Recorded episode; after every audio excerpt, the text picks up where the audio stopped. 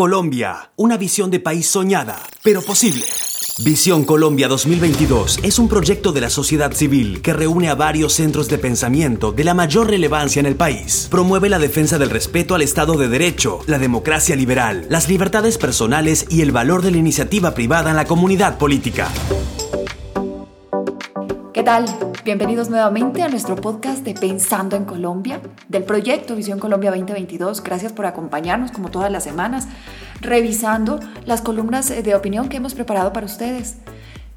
Como lo decimos siempre, creemos en un debate de ideas. Creemos que debemos construir el país discutiendo, conversando, teniendo claro en dónde estamos y marcando un norte, algo a donde vamos y todos remamos en la misma dirección. Así que les agradezco por estar aquí. Salud Hernández es nuestra invitada de hoy. Qué gusto de verdad, Salud, que nos recibas. Gracias nuevamente. No, el placer es mío. Muchísimas gracias por la invitación. Bueno, yo le dije que se mida usted a la columna, me dijo que no, que usted no la lee. No, no, yo leo mal y aburro a las ovejas. Bueno, es perfecto para los insomnes, porque si yo leo, se duermen fijo. bueno, salud. Gracias eh, nuevamente por estar aquí. Hoy traje una columna de Andrés Espinosa. Él habla sobre la política antiinflacionaria. La inflación es el talón de Aquiles de la economía colombiana. Según el DAN, el índice anual del precio avanzó del 9.23% en abril, el nivel más alto de los últimos 21 años. Los precios de los alimentos se dispararon 26.17% en el último año. La comida en restaurantes subió el 15.3%. Por sí solos, estos rubros explican el 61% del fenómeno inflacionario, los cuales se han tomado por asalto la economía y los bolsillos de los hogares colombianos, especialmente de los más pobres y vulnerables, para los cuales el alza de los precios fue del 11.3% y 11.1% respectivamente. El DANE certifica en el último año que la leche subió el 32.1%, la carne de res el 32.1%, el pollo el 24.8%, los huevos el 35.2%, la papa el 77.5% y la soya el 68.8% además de las medidas del Banco de la República que la apuntan al alza de los tipos de interés y en particular a la reducción de la demanda de crédito de consumo que crece a una tasa insostenible del 18% anual, es menester aplicar un paquete de medidas contra la inflación y la carestía agrícola, que incluyen una estrategia sostenible de cinco ejes que impacten en el corto plazo los costos, la producción, la distribución y la comercialización de los productos agropecuarios. El paquete propuesto comprende 1. Mantenimiento de los subsidios a la gasolina y el diésel. Aumento de la mezcla de biocombustibles para etanol y biodiesel.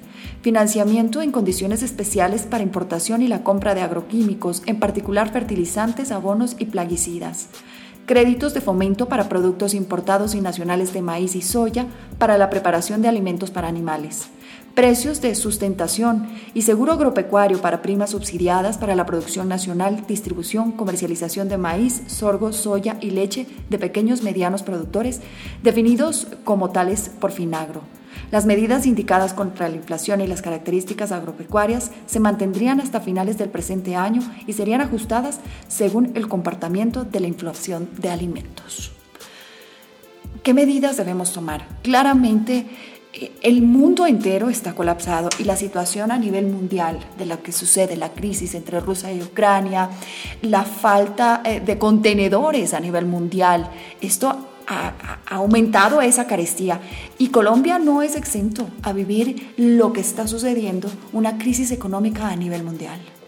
Pues mira, yo no soy una experta económica, es decir, yo leo, yo trabajé en, en un banco, unos años trabajé en política y entonces eh, tuve que aprender de macroeconomía.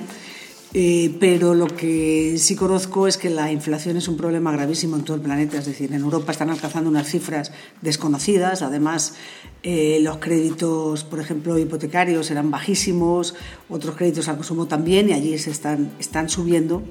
Y obviamente, pues eso tiene una repercusión grandísima. Yo tengo amigos ya en Colombia que me han admitido que han dejado de comprar determinados productos porque sencillamente antes con 100.000 pesos pues a lo mejor hacían la compra de la semana y ahora necesitan casi 200.000. Yo vengo de una parte ahora de estado en el Cauca en donde los productores se han echado, han empezado a cultivar coca porque resulta que no le dan los números. Eh, por, por la subida tan descomunal que han tenido todos los insumos que necesitan. Eh, la gente que, por ejemplo, está cultivando café dice, sí, el café tiene un precio muy bueno en Nueva York, pero eso no nos sirve, salvo para tener unos márgenes muy estrechos, porque todo lo que se puede haber ganado con la subida se lo han comido los, los, los insumos químicos que necesitas. Eh, insumos químicos o como se llamen, los plaguicidas, plaguicidas y todo lo que necesitas sí, los químicos para, la producción para y para fertilizantes. Eh, exactamente, fertilizantes, que no me salía eso. Entonces, yo no veo cómo van a controlar la inflación. Eso le sumas que los mayores productores de, trigo, eh, en un porcentaje altísimo, Rusia y Ucrania, pues están reduciendo. incluso había, el Economist traía un reportaje hace, un, un artículo hace unas semanas, en donde advertían que podía haber unas revueltas sociales en países como Egipto tremendas por la subida del trigo, que se va a pegar una disparada y eso es un alimento básico para ellos. Es como si aquí se dispara no la papa, sino el arroz a esos niveles. Entonces, la gente va a dejar de, no, no, puede dejar de consumir el pan, esos panes que hacen los eh, árabes, eso, eso, es, una, es como alimento de primera necesidad. Entonces, yo no sé cómo va a hacer un gobierno para controlar. Las medidas que propone pues pueden estar bien, pero no me parece que, puedas controlar algo que ya se escapa de las manos. Eh, el paro tuvo una, una, Y todavía estamos viendo las implicaciones que tuvo el paro. Sí, pero mira, si tú tienes una subida del 36% de la carne, tú subes la papa a esos niveles, pues lo que haces es hacer la sopa sin la papa, punto. Y la carne pues la comes en lugar de una vez cada dos veces por semana, pues la vas a comer una o ninguna. Eh, yo no veo cómo va a detener un gobierno que además termina en agosto eh, que tiene unos congresistas que están ya pensando en otra cosa y, yo creo que eso le queda ya para el siguiente. Es decir, el Banco de la República es el responsable de la inflación. Yo creo que, afortunadamente pues es independiente. Si gana Petro ya no lo será. Pero pues hay que confiar en, en que el Banco de la República tome algunas medidas monetarias para que la... Pero es muy difícil de tener una inflación que se está disparando en todas partes. Rafael Nieto en su columna habla de Escobar a Otoniel. La izquierda radical hizo un escándalo con la extradición de Otoniel, uno de los peores criminales que hayamos visto por estos lares, lo que es mucho decir en un país que ha parido a Pablo Escobar, el mono Jojoy y a Luis Alfredo Garavito, entre otros. Otoniel es la prueba de que la solución para la violencia no pasa por pactar con los grupos criminales, fue guerrillero, después fue miembro de las AUC. En ambos casos se desmovilizó y volvió a delinquir. Después se convirtió en el jefe del clan del Golfo, heredero de los urabeños. La clave de su recorrido violento, como el de casi todos los integrantes de los grupos armados ilegales, es el narcotráfico. Sostienen que su extradición es la prueba de la incapacidad del sistema judicial colombiano. No dudo de las fallas y debilidades de ese sistema que he comentado en muy distintas ocasiones, pero este no es el caso. Según la Fiscalía, Otoniel tenía en su contra 122 órdenes de captura por los delitos que van desde violación de menores hasta crímenes de lesa humanidad y seis condenas, entre ellas dos de 40 y 50 años de prisión por homicidio agravado, homicidio en persona protegida, desaparición forzada, desplazamiento forzado, reclutamiento ilícito de menores. En relación con Otoniel, la justicia colombiana ha hecho su tarea eficazmente. Dicen también que el Estado quiere silenciarlo y que la policía no quería que hablara. Falso. Su captura fue, fue, resultado de una operación combinada de las Fuerzas Especiales del Ejército, la inteligencia de la Policía y la Fiscalía. Por difícil que fuera, se le aprendió sano y salvo. En cambio, en esa operación sí murió el intendente de policía Edwin Guillermo Blanco. Se lo mantuvo vivo durante todo el tiempo que estuvo encarcelado en Colombia y desde Estados Unidos podrá decir lo que quiera, incluso con mayor seguridad para su vida e integridad física que lo que podría tener acá. Así que, contrario a lo que alegan, la extradición no vulnera el derecho de la verdad. Decenas de extraditados han rendido versiones en centenares de audiencias y actuaciones judiciales. Incluso han opinado por fuera, como lo hiciera recientemente Mancuso. De manera que Otoniel, podrá seguir hablando lo que quiera. Las, autoridades tendrán que valorar y contrastar sus versiones, corroborar a través de otros medios qué prueba en cada caso para esclarecer la verdad. Tampoco es cierto que la extradición vulnere la soberanía nacional. La extradición es un mecanismo de cooperación judicial para la lucha contra el delito de origen milenario y funciona en la inmensa mayoría de países del mundo. Noticias de un acuerdo de extradición entre Ramsés II y los hititas datan del año de 1259 a.C. Hay una copia en la sede de la ONU en Nueva York. En Colombia la extradición opera desde finales del siglo XIX. Contrario a lo que afirman, no solo se extradita a los Estados Unidos, aunque ella, aunque allá, van alrededor del 70% de los extraditables. También se extradita a muchos otros países como España, Argentina o Brasil. Y no solo se envían por narcotráfico, aunque las causas por este delito correspondan a cerca del 60%. Por cierto, también Colombia solicita a otros países que extraditen ciudadanos nacionales y extranjeros que han cometido delitos acá. Por sus ataques a la extradición, supongo que la izquierda no quería que, por ejemplo, España extraditara a Carlos Matos. Para aclarar las mentiras difundidas desde los extremistas, no es el gobierno quien decide a quién extraditar o quién se solicita en extradición. Solo es posible extraditar después de un concepto de la Corte Suprema que lo autoriza. Y tampoco es cierto que queden en impunidad los delitos cometidos en nuestro país. A los delincuentes los devuelven a Colombia a cumplir sus condenas después de que cumplan las del país al que fueron extraditados.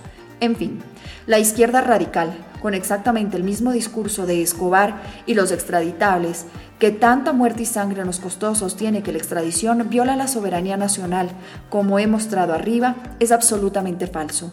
La extradición se hace en virtud de decisiones soberanas de los estados, que celebran distintos acuerdos para facilitarla y con participación activa e indispensable de la rama judicial. Sin extradición, la lucha contra el delito en el mundo sería imposible. Bastaría con que un delincuente salga del territorio del Estado donde ha delinquido para asegurar su impunidad. La izquierda lo sabe. Ahora suma otro motivo sus críticas a la extradición. Antes eran ideológicas y resultado de su odio a los Estados Unidos. Los ataques de hoy son además parte de una estrategia del pacto histórico de ganar la presidencia o como de lugar. Por eso está buscando apoyos políticos en las cárceles y me pregunto si también dinero. Por eso el hermano de Petro hace ofertas a los corruptos y parapolíticos de la picota. Por eso Piedad Córdoba hace lo mismo con los narcos. Por eso Petro dice que mi justicia es la justicia de Colombia y que no se arrodillará a poderes extranjeros. Por eso ofrecen perdón social para los delincuentes. Por eso proponen una G para el narcotráfico, con beneficios jurídicos para ellos. Por eso ahora atacan la extradición de Otoniel. Son distintas fichas de la misma estrategia. Todo vale, incluso alinearse con los peores bandidos y atacar la extradición cuya defensa costó la vida y la sangre de tantos colombianos ilustres y valientes y tantos inocentes. Pues estoy completamente de acuerdo con, Rafael Nieto porque tenía gracia ver a la, a la izquierda eh, empezar a gritar que qué horror, de la extrema izquierda, ¿no? que qué horror, que lo van a extraditar, que extradita la verdad. Eso es lo que dijeron cuando extraditaron a los paramilitares. Y varios de ellos han tenido decenas, pero decenas de audiencias virtuales y pueden perfectamente ir a preguntarles, y, si no, que se lo pregunten a Iván Cepeda y a Piedad Córdoba, que iba por las cárceles y paseaban buscando declaraciones contra Álvaro Uribe y contra otros eh, de la oposición de ellos.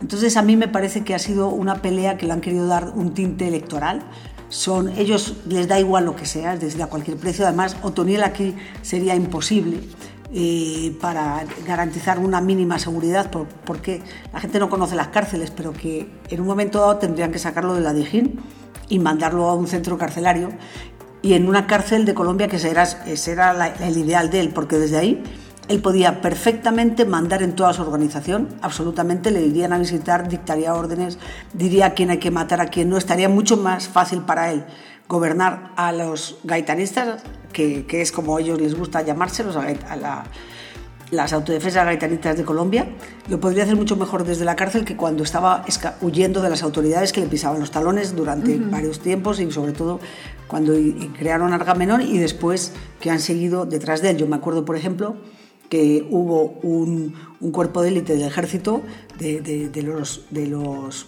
las fuerzas especiales siguiéndole por el nudo de Jaramillo mil hombres, es decir, él no podía dormir cada noche en un sitio y de esa manera pues difícilmente tú puedes tener control de toda tu organización. En una cárcel colombiana eso es el paraíso de un capo, ese es el paraíso de un capo. Vive mejor que nunca, dormiría tranquilamente, nadie le iba a matar, tendría sus esclavos para el día a día, viviría como un rey y además podría mantener el negocio. Pero perfectamente, porque es que desde ahí mandan matar. Es que yo he denunciado casos, por ejemplo, uno que se llamaba Alias el Pájaro, denuncié varias veces que desde la cárcel mandaba matar. Eh, no importa, es que da igual, pueden hacer el trabajo perfectamente. Entonces a la izquierda le da igual. Ellos creen que, y es esa imagen como quieren dar internacional, ¿no? Como lo de los 6.000 falsos positivos, que, ay, no, van a extraditar la verdad. Es que no les importa mentir, es que eso es lo difícil de competir en unas elecciones, en una campaña electoral libre, eh, eh, que media limpia, es lo difícil, que tú compites con unas personas que mienten permanentemente, que no les importa lanzar infundios, con, si eso creen que les trae algún beneficio. Entonces es muy difícil competir porque tú es como si tú te vas a jugar mañana un partido de fútbol y las reglas son mentirosas. Entonces es imposible que entonces metes un, un, gol con la mano y, y lo das por válido pero por supuesto que estoy de acuerdo con Rafael Nieto, de la A a la Z. Camilo Guzmán, en cambio, él habla sobre esconder la cabeza. Un buen líder enfrenta los problemas, por más graves que sean. Nunca se esconde y menos aún se los pasa como papa caliente a sus subalternos. Esta cualidad ha sido una de las más repetidas en las biografías de los grandes líderes de la historia. Lo vimos en Lincoln, Churchill y recientemente lo vemos en el presidente Zelensky. Este fin de semana brilló por su ausencia esta característica de liderazgo en el presidente Duque, luego de anunciar como un gran logro y con voz fuerte que sin vacilaciones había extraditado a alias Otoniel, parecería que no anticipó que esto traería costos de venganza por parte del Clan del Golfo y otras organizaciones criminales. Por sorpresa, al menos, eso es lo que parece, y rápidamente el Estado perdió el control de cinco departamentos en cuestión de pocas horas. Un grupo de hombres armados pudo ordenar el cierre de municipios enteros, dejando a las personas secuestradas en sus hogares, llenas de pánico y desasosiego. Parece, insisto, que ni el presidente ni su ministro de Defensa ni las fuerzas militares previeron que esto podía ocurrir. Si no lo vieron venir, ¿dónde está y para qué sirve la inteligencia de las fuerzas militares? Si lo previeron, ¿Qué hicieron para evitarlo? Según las consecuencias, nada. Sin ser experto en seguridad, pero con poco de sentido común, creo que era importante patrullar todas las vías principales de estos departamentos desde horas antes de extraditar a Otoniel y vigilar sus cabeceras y capitales. No haberse anticipado fue desastroso, pero lo peor es lo que sucedió después. Al presidente Duque pareció importarle poco y el viernes, mientras cinco departamentos y decenas de municipios vivían el terror de un paro armado, inauguraba obras en Bogotá y se reunía con el cofundador de Apple, Steve Wozniak, para hablar de innovación. ¿Se podrá innovar sin seguridad física? No creo.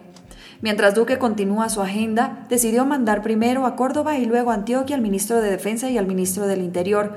Escondió la cabeza y se dedicó a lo que le gusta, lo fácil, y les dejó el chicharrón a otros. El domingo, mientras el paro continuaba y cuando empezaba a escasear la comida en los municipios de estos departamentos y a verse amenazada la cadena de suministros de alimentos a nivel nacional, el presidente decidió viajar a Costa Rica a participar en la posesión del presidente Rodrigo Chávez. ¿Era esa visita una prioridad? No creo. Esta película vivimos en el año 2021, cuando en medio de uno de los peores paros y bloqueos que ha experimentado Colombia, el presidente no quiso viajar a Cali y luego lo hizo tarde y por pocas horas. Señor presidente Duque, usted es el comandante de las fuerzas militares y tiene el deber constitucional de velar por la seguridad de los colombianos. Sin duda, su gobierno ha tenido aciertos especialmente en materia de infraestructura y manejo de la pandemia, pero la seguridad se le salió de las manos. La estrategia de esconder la cabeza en los momentos difíciles y solo hablar duro desde la comunidad de su escritorio en la Casa de Nariño nos sirve para afrontar a estructuras criminales que han crecido como maleza en los últimos años. Candidatos, tomen nota, Colombia requiere líderes valientes. Pero absolutamente, porque es que era previsible que hubiera un paro armado. Eh, ¿Tú puedes controlar todo el paro armado? No, no puedes. Tú, pero sí podrías haber controlado las principales carreteras. Y no puedes controlarlo por, por una sencilla razón, porque si yo estoy en un pueblo, soy transportista, y me dicen no saque su carro, yo no lo voy a sacar, pero no porque no me lo vayan a quemar ni hoy, ni mañana, ni pasado, es porque a lo mejor me lo queman cuando termina el paro armado por no haberlo cumplido. Y ahí no me va a estar apoyando nadie. Pero fue una vergüenza.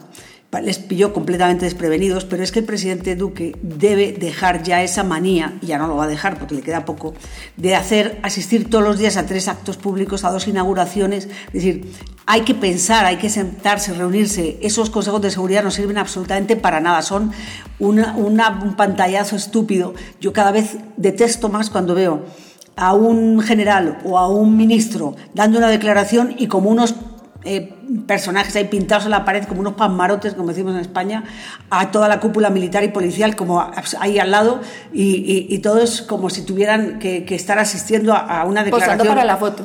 Posando para, es que es absurdo, ¿entiendes? Es como para, para quedar bien ante su jefe. Es que hay cosas que hay que meditar, hay que pensar. Y cuando tú vas a extraditar a Otoniel, tú sabes eso. Entonces tú te tienes que reunir con tu cúpula militar, con tu cúpula policial y empezar a pensar qué vas a hacer. No ponerte a inaugurar estupideces un día sí otro también, porque es que el presidente Duque ha pecado de eso. Se ha parecido en eso a Santos, ha pecado de demasiados foros, de demasiados actos públicos que no sirven absolutamente para nada. Entonces, claro que estoy de acuerdo. Se les pilló como por sorpresa. Es, es increíble. Y yo, que pues, pues sí me recorro... Eh, el país entero. Pues eh, ojalá fuera entero, pero digamos que bastante eh, sí te digo que la situación de orden público está completamente desmadrado, es decir, fuera de la periferia es, manda los grupos armados. Entonces tú no puedes controlar un paro armado del plan del Golfo en Tiquisio, pero sí lo tienes que controlar en las carreteras principales. Y vamos a cerrar con la columna de Alejandra Carvajal. Ella habla Matar a Fico, nuevo objetivo del pacto. A estas alturas es claro que existe una estrategia jurídica, comunicacional y guerrerista para ganar las elecciones por parte del pacto histórico. En materia jurídica, desprestigiar al enemigo al punto de asesinarlo moralmente les ha salido bien. El video que protagoniza una senadora recién electa de esa colectividad devela cómo pretende destruirse la vida de cualquiera que piense distinto o que se les interponga. Este es un antecedente gravísimo, en especial porque en caso de ganar la contienda electoral tomarán el poder para acabar con la vida moralmente hablando, honra y bienes de cualquiera que piense de manera diferente. El asesinato moral es algo en lo que ha podido avisorarse, son expertos. Es lo que han venido haciendo durante años con Sergio Fajardo mediante una estrategia muy bien montada en materia judicial, lo cual confesó la senadora del Pacto Histórico de apellida Zuleta en un video que se ha viralizado en los últimos días en redes sociales. Con Uribe han hecho un trabajo similar incluso visitando presos en cárceles de Estados Unidos. A Federico Gutiérrez le espera un destino similar que ya mismo están ladrando. Están labrando. Han hablado incluso de una fecha y hora en la que se harán grandes revelaciones en contra de Fico, generando toda una campaña de expectativa, como si se tratara del anuncio del estreno de una película, en este caso de una muy mala, en la que prima el terror por encima de los argumentos. Acabar con los bienes de otros es algo claro cuando vemos el plan de democratización de la propiedad, lo cual no se limita a los bienes baldíos, como quieren mostrar, sino que va dirigida a la propiedad privada. De manera puntual, el candidato senador ha hablado de comprar a un precio justo ingenios azucareros del Valle del Cauca. En una democracia los bienes se compran y venden libremente. En una dictadura se pone un precio justo que puede ser irrisorio a cambio de una propiedad que obligan a vender. Un destino similar se ha anunciado correrán los hoteles de la zona de La Boquilla en Cartagena. En esta política podrán a vivir sabroso a todas las personas que trabajan en los ingenios azucareros y en los hoteles más emblemáticos de la ciudad amurallada cuando queden sin empleo y sin un ingreso. Democratizar las pensiones de los colombianos que estén cotizando en fondos privados era la cereza que le faltaba al pastel. Comunicacionalmente hablando, tienen una estrategia muy bien cimentada que lleva años en redes sociales y en varios medios. Matonean al comandante del ejército, a periodistas, columnistas, encuestadores y obviamente a opositores políticos.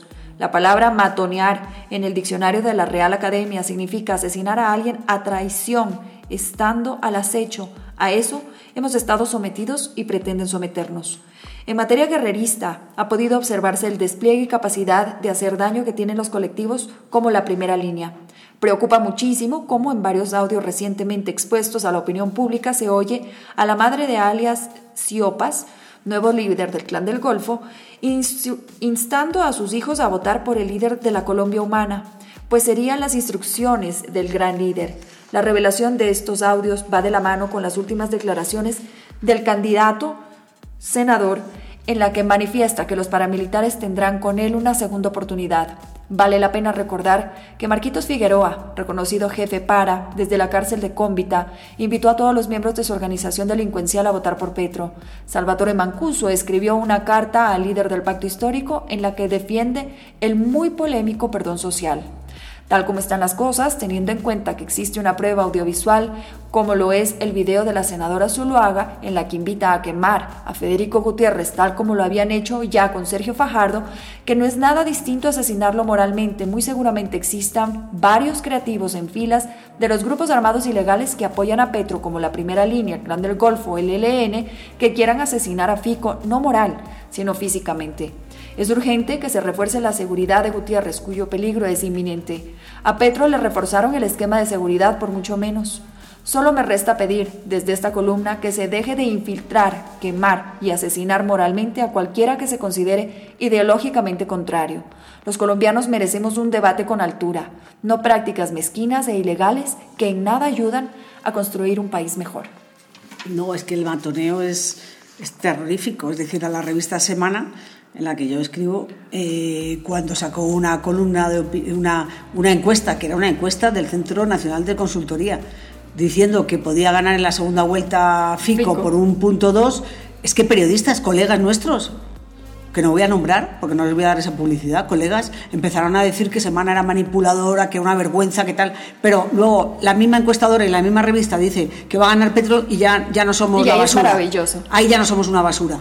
Entonces esta gente no tiene ningún escrúpulo, pero ningún escrúpulo, pero no solamente Petro y los del Pacto Histórico, sino los medios de comunicación que están haciéndole campaña, pero de una manera espantosa, porque están generando un clima de, de odio, de tensión, eh, están todo el día azuzando el fuego del odio y de la violencia, todo el tiempo. Por eso yo te digo, si Petro no gana, no van a aceptar la derrota, no la van a aceptar. Y se rían ustedes de, de lo que fue el paro, pero va a ser todo el tiempo. Entonces, yo estoy de acuerdo con esa columna, por supuesto, pero el matoneo es permanente, permanente y sin ningún freno. Es que sin ningún freno. ¿Qué tal cuando, como tú puedes hacer un, un, un funeral inventado? Es decir, es que eh, no, es que es todo inventado. ¿Y qué tal? Pero la que han soltado. Vemos, de una manera cuando es hacia la derecha y hay una absoluta permisividad cuando es hacia la izquierda. Ah, no, no, no, es que ellos tienen, ellos han ganado esa batalla. Y además hay una cosa que hay que tener en cuenta. Estas son las elecciones de las redes sociales. Porque hace cuatro años las redes sociales no tenían la fuerza que tienen hoy día son las elecciones de las redes sociales, son las elecciones, antes hablaban de noticias falsas, ahora es al infinito, pero no es que sean las noticias porque alguien se lo ha inventado por ahí en un garaje, no, es que el senador Bolívar dice que él tiene constancia que hay 200.000 millones, ya Fico los tiene para comprar votos. Entonces, cuando tú tienes un senador de la República mintiendo de esa manera tan descarada y no pasa nada, cuando tú tienes a la hermana de, de Piedad Córdoba, que es senadora, va a ser a partir de julio senadora, que intentan meter dos millones de pesos en la picota y no pasa nada. Es que a ellos no les pasa absolutamente nada. Hay doble vara de medir. medir. A la derecha no se le perdona ni un pecado venial, a la izquierda todos los pecados mortales. Y no pasa nada. Pero yo te digo que lo más grave para mí es que no van a aceptar la derrota. Y ellos están pavimentando esa ruta desde hace tiempo. Y están diciéndole a su gente, no la acepten, porque la única manera de ganar a Petro, que es lo que repiten, es matándolo o robándoselo a las elecciones. Eso es lo que están repitiendo y lo que te repite la gente que, es petrista. Solamente nos gana la derecha si matan a Petro o si le roban las elecciones. Jamás por medio de las urnas, de manera limpia. Entonces, es un discurso tan peligroso que yo creo que si no gana Petro, lo que hay que hacer es ese día, desde luego, no salir a la calle. Es decir, el día del recuento no salía a la calle y, y, si, y si Petro pierde, pues eh, no sé, habrá que esconderse un tiempo. A ajustarnos, ajustarnos porque se vendrá una época complicada para el país. Pero muy difícil, te lo digo. Y hay, por ejemplo, medios de comunicación como RCN, como la misma semana, que más vale que lo proteja la policía, incluso yo no sé, con tanquetas, porque van a ir, eh, es decir, van a replicar un 9 de abril. Yo, yo no soy catastrofista nunca, pero yo el ambiente que, es, que palpo por todas partes, es que lo dicen con un convencimiento absoluto. Es que no solamente nos ganan si, si matan, además si ustedes, como si yo, entiéndeme, que además seguramente, bueno, yo ya, eso ya es cuestión mía, pero si, si matan a Petro o si roban las elecciones, entonces así es muy difícil, porque se lo creen, se lo creen, han comprado ese discurso. Entonces el día 20, porque primera vuelta no gana. Y luego, por ejemplo, eso, el alcalde de Medellín, es que el descaro, yo creo que ha sido un error suspenderlo, un error pero el descaro, esa prepotencia, es que parecía un adolescente riéndose de su papá, de, cómo me saltó la ley. Es decir, es, Es ya un descaro absoluto, saben que son intocables, ahora lo suspenden y está feliz. Está feliz con la suspensión, está feliz, porque eso le da más cancha y le, le quita problemas del día a día de Medellín y a Petro le afianza ante su gente. Afianza ese discurso de que solamente que van a robarle la selección un golpe de Estado. Ya empiezan con el golpe de Estado. Es que es otro invento, es que son, mira, son tóxicos. Son tan tóxicos como las redes sociales, son tóxicos. Para mí, te, lo digo en serio, son tóxicos. Pero bueno, y si la gente quiere, sí, perdóname. No, pero me quedo con eso. Me, me quiero quedar con eso porque yo creo que tú puedes condensar un poco. Hemos leído varias columnas eh, y es un poco eso, la situación de tensión que se está viviendo en el país, en donde eh, vemos tan incierto lo que va a pasar. Eh, gane Petro o gane cualquiera otro de los candidatos. Eh, la situación para los próximos cuatro años del país es muy compleja. No, es que da igual, Fico puede ganar, primero no se le van a reconocer, es decir, no puede ganar porque no le van a reconocer la victoria, con lo cual no puede ganar. Eh, si gana, eh, va a ser imposible, es decir, la gente se le olvidó que López Obrador pasó meses en el Zócalo protestando, pero es que era solamente en una, en una plaza y la gente dice, no, pero eso va a ser dos meses. No van a ser dos meses de protesta, no van a ser dos meses de protesta. No se va a poder gobernar, no se va a poder gobernar. Solamente se gobernará si gana Petro y gobernará su estilo, que es el estilo que hemos conocido en Bogotá y, si usted le suma ocho años más, es decir, es una persona que no escucha, que no escucha ni siquiera a la gente que le dijo, eh, le dijo a lo mejor candidato, que está borracho no suba a la tarima. Es que nadie se atreve a decirle ni siquiera eso. Y luego hay, y todo es cargado de mentiras. No, es que tenía jet lag. Cuatro días después, oiga, que hemos viajado más de uno. Hombre, no me. ¿Entiendes? Entonces un día en Cuba tiene una enfermedad. Es que, es que miente todo el tiempo. Todo. Salud. Gracias por haber estado hoy con nosotros, gracias por haber hecho este ejercicio, gracias por creer justamente en ese debate de ideas, en estas propuestas, en escuchar, en revisar, mirar cuál es la situación para saber cuál va a ser el norte. Bueno, pues nada, gracias a ustedes, encantada. Y nos vemos eh, la próxima semana con más de Pensando en Colombia, en Visión Colombia.